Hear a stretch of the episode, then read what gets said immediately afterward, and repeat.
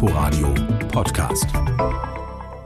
Der Tag in Berlin und Brandenburg mit Heiner Martin im Studio.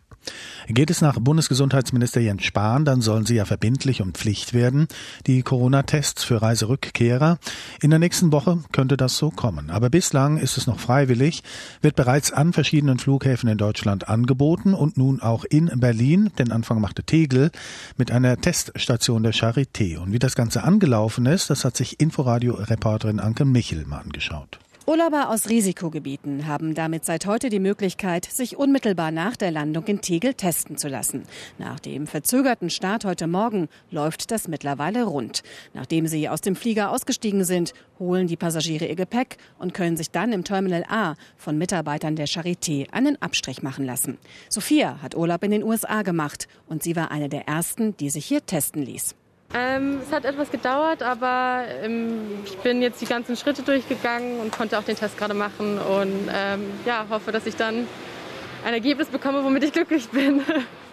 48 Stunden soll es höchstens dauern, bis man das Ergebnis dann hat. Das bekommt man dann per E-Mail. Der Test hier soll nur für Urlauber sein ohne Symptome, hat ein Senatssprecher betont. Mit Symptomen sollte man sich telefonisch beim Gesundheitsamt melden. In dieser Woche sind die Tests noch freiwillig. Ab nächster Woche sollen sie dann verpflichtend sein für Urlauber aus Risikogebieten. Dann will der Flughafen die Kapazitäten auch noch weiter ausbauen, hat mir Flughafensprecherin Sabine Deckwert gesagt. Wenn die Tests verpflichtend werden, dann brauchen wir auf jeden Fall größere Räumlichkeiten. Das wissen wir als Flughafen. Wir sind dabei, das vorzubereiten. Wir haben das Terminal D dafür vorgesehen am Flughafen Tegel und das wird da gerade vorbereitet. Für Urlauber ist das Testen kostenlos. Bis sie das Ergebnis bekommen, müssen sie auf jeden Fall in Quarantäne bleiben. Auch in Schönefeld soll morgen eine Teststelle eröffnen. Die aktuelle Haushaltspolitik der rot-rot-grünen Koalition im Abgeordnetenhaus steht in der Kritik und zwar in der Kritik des Berliner Landesrechnungshofes. Der beanstandet vor allem, dass die Koalition im Rahmen der Nachtragshaushalte sechs Milliarden Euro neue Schulden aufnehmen will, als Maßnahme gegen die Folgen der Corona-Pandemie. Es berichtet RBB-Landespolitikreporter Thorsten Gabriel. Auf acht Seiten übt Rechnungshofpräsidentin Karin Klingen deutliche Kritik an der rot-rot-grünen Haushaltspolitik. Es sei nicht erkennbar, inwieweit die geplanten Kredite zur Finanzierung von pandemiebedingten Ausgaben verwendet werden sollen und warum gleich 6 Milliarden auf einmal, wo die doch gar nicht komplett im laufenden Jahr benötigt würden? Und die vorhergesehene Rückzahlung über 27 Jahre ist der Behörde auch eine zu lange Frist. So lauten, verkürzt gesagt, die wichtigsten Kritikpunkte.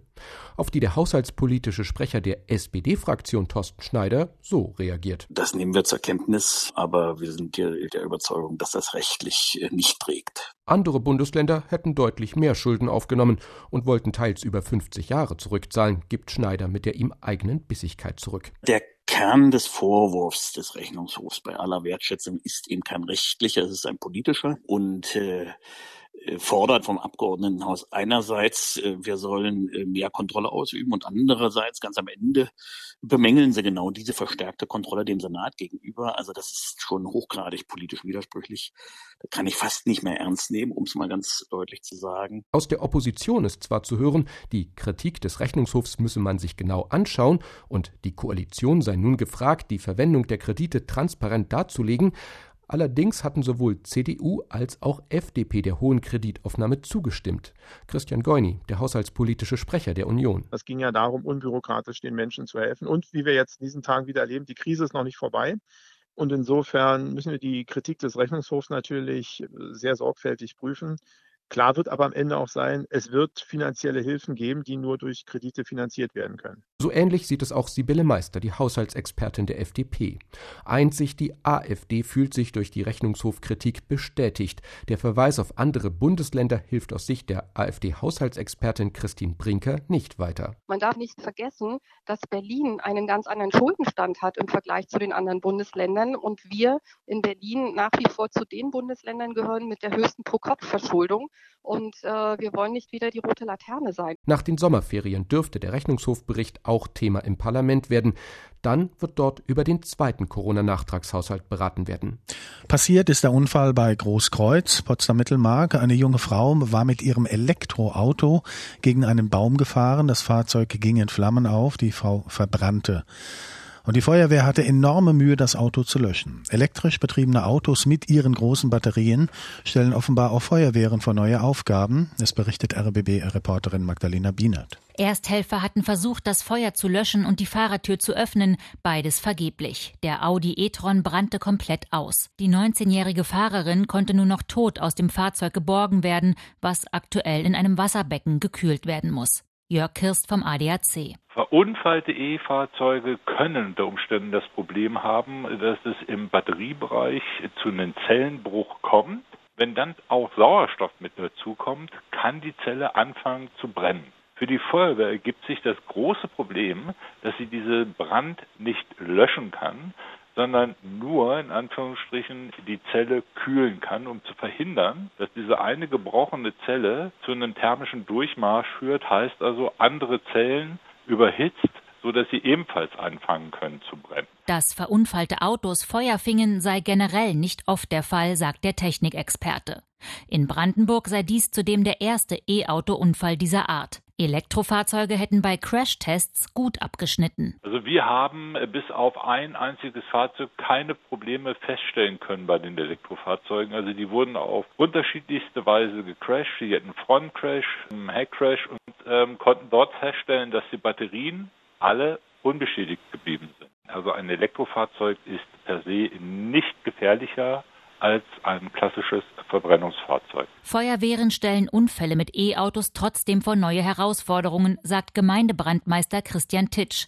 Er fühlt sich auf solche Situationen nicht ausreichend vorbereitet. Weil momentan ist es so eine ganz schwierige Sache denn dort. Gerade jetzt in der Sache von Grünheide, Tesla, wo immer mehr Autos auf der Straße fahren, wird die Feuerwehr oftmals dastehen und erstmal nicht helfen können, weil wir überhaupt nicht wissen, wie gehen wir denn taktisch dort voran. Bei der Freiwilligen Feuerwehr sind die E-Mobilitätslehrgänge nicht verpflichtend. Bei der Berufsfeuerwehr sind sie bereits Teil der Ausbildung. Beim ADAC ist man zwar gut auf die neuen Technologien vorbereitet, aber Unfälle mit E-Autos sind dennoch Neuland für alle Beteiligten, sagt Kirst. Das war der Bericht von Magdalena Bienert. Wer es gerne knackig heiß mag, der braucht ja dieser Tage nicht weit fahren. Temperaturen um die 30 Grad sind auch hier bei uns in der Region für das anstehende Wochenende angesagt. Und wenn Sie nun denken, kann ja auch gerne mal wieder sein, wir hatten reichlich Regen. Das stimmt im Grundsatz auch. Aber auch in Summe ist dieser Sommer wieder viel zu trocken, zumindest aus Sicht der Pflanzen. Und diese Trockenheit hinterlässt Spuren auch in historischen Parks. RBB-Reporterin Amel, RBB-Reporterin Amelie Ernst war vor Ort. Auf den ersten Blick scheint Wassermangel im Branitzer Park in Cottbus kein Thema zu sein. Mehrere Gräben und Teiche durchziehen die über 100 Hektar große Anlage, die Fürst Pückler Mitte des 19. Jahrhunderts anlegen ließ. Doch viele extreme Sommer in Folge haben speziell den Bäumen zu schaffen gemacht, sagt Parkleiter Claudius Wecke. Alte Riesen, die sozusagen auf einmal anfangen, nicht mehr richtig austreiben zu wollen, welk zu werden, absterben, von Schädlingen befallen werden, eigenartige Stammverfärbung bekommen. Das hatten wir so noch nicht. Das muss man so ganz klar sagen. Um zu überprüfen, ob es sich dabei nicht nur um einen vagen Eindruck handelt, betreibt Wecke seit dem vergangenen Jahr ein Monitoring zur Trockenheit und zu den Folgen für die Bäume.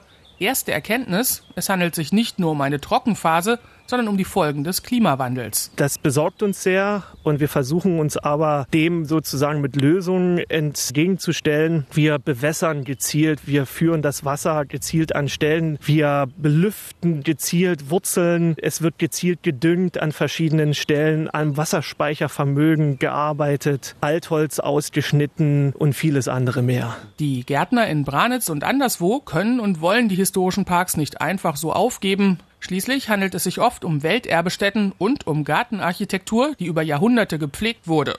Doch es wird sich etwas ändern müssen, betont auch der Biologe Michael Sucko. Wir steuern in Richtung eines Waldsteppenklimas hin, mit enormen Veränderungen, Vertrocknen von Landschaften, Fließgewässern, Seespiegel sinken, kaum noch Grundwasserbildung. Und da ist jeder weitere Eingriff in den Landschaftswasserhaushalt nicht mehr zu akzeptieren. Im Branitzer Park versucht Claudius Wecke vor allem auf natürliche Wasserreservoirs zurückzugreifen und mit ihnen sparsam umzugehen. Deshalb achtet der Parkleiter jetzt zumindest zumindest bei Neupflanzungen verstärkt auf die Baumart. Nicht jede historische Pflanzung wird eins zu eins ersetzt. Klar ist, die historischen Parks befinden sich im Wandel. Früher waren sie ein Luxus für Fürsten und Könige. In den nächsten Jahren und Jahrzehnten werden sie wohl ein Luxus für alle, zumindest dort, wo das Wasser fehlt. Wenn ich sage Bauhausarchitektur, welche Städte fallen Ihnen da ein? Richtig, Weimar natürlich, dann Dessau und vielleicht weniger bekannt Bernau in Brandenburg. Der Grund dafür, die ehemalige Bundesschule des Allgemeinen Deutschen Gewerkschaftsbundes in Bernau-Waldfrieden lag lange im Dornröschenschlaf. Aber nun soll der Gebäudekomplex im Bauhausstil zu neuem Leben erwachen und der Grundstein für ein Besucherzentrum ist gelegt. Reporter John Alexander Döring war auch da. Es ist kein Zufall, dass heute der Grundstein für das Besucherzentrum gelegt wird. Der Deutsche Gewerkschaftsbund ließ hier auf den Tag genau vor 92 Jahren seine erste zentrale Bundesschule errichten. Jetzt befindet sich darin ein Lehrlingsinternat der Handwerkskammer Berlin. Mit dem zukünftigen Besucherzentrum gleich gegenüber soll die Bauhausstätte wieder lebendig werden, erklärt Dr. Vera Groß vom Brandenburgischen Landesamt für Denkmalpflege. Wir haben in der Vergangenheit gesehen, dass es schwierig ist, bei einem laufenden Schulbetrieb auch Besucher zu integrieren und dass es immer zu Konflikten kommt zwischen Öffnungszeiten, Schulbetrieb und Besuchern. Und um das besser zu regeln und um den Besuchern Informationen zu dem Denkmal zu geben, ist es ganz wichtig, dass sie einen Ort haben, eine Anlaufstelle, die ihnen dieses Weltkulturerbe-Denkmal vermittelt. Seitdem die UNESCO den Bau 2017 zum Weltkulturerbe ernannt hat, wächst das Interesse daran stetig, so Dr. Vera Groß. Ich glaube, außerhalb von Brandenburg ist das Bauhaus und, und seine Tradition und eben damit auch dieses Haus zum Teil noch bekannter als in Brandenburg selbst. Aber vielleicht wird sich das mit diesem Besucherzentrum dann ja auch noch ändern. Im Juli 2021 soll das Besucherzentrum eröffnet werden. Die Kosten liegen bei etwa zwei Millionen Euro. Ein Teil wird finanziert durch das Bundesprogramm Städtebau, den Großteil stemmt aber die Stadt Bernau. Bürgermeister André Stahl gibt einen Ausblick darauf, was den Besucher erwarten wird. Hier wird eine Ausstellung drin sein, hier wird der Ausgangspunkt für Führungen sein, hier gibt es einen Seminarraum. Wir werden also versuchen, die gesamte Breite des Angebots für so ein Besucherzentrum hier aufrechtzuerhalten. Der aus Beton, Glas und Stahl entworfene Pavillonbau wird sich durch seine Transparenz auf dem Bauhaus-Campus einfügen. Bis zur Fertigstellung des Besucherzentrums im kommenden Jahr bietet die Ausstellung Schule im Walde 1928 bis heute auf dem Hannes-Meyer-Campus in Bernau einen ersten Einblick zur Geschichte der ehemaligen Bundesschule des ADGB.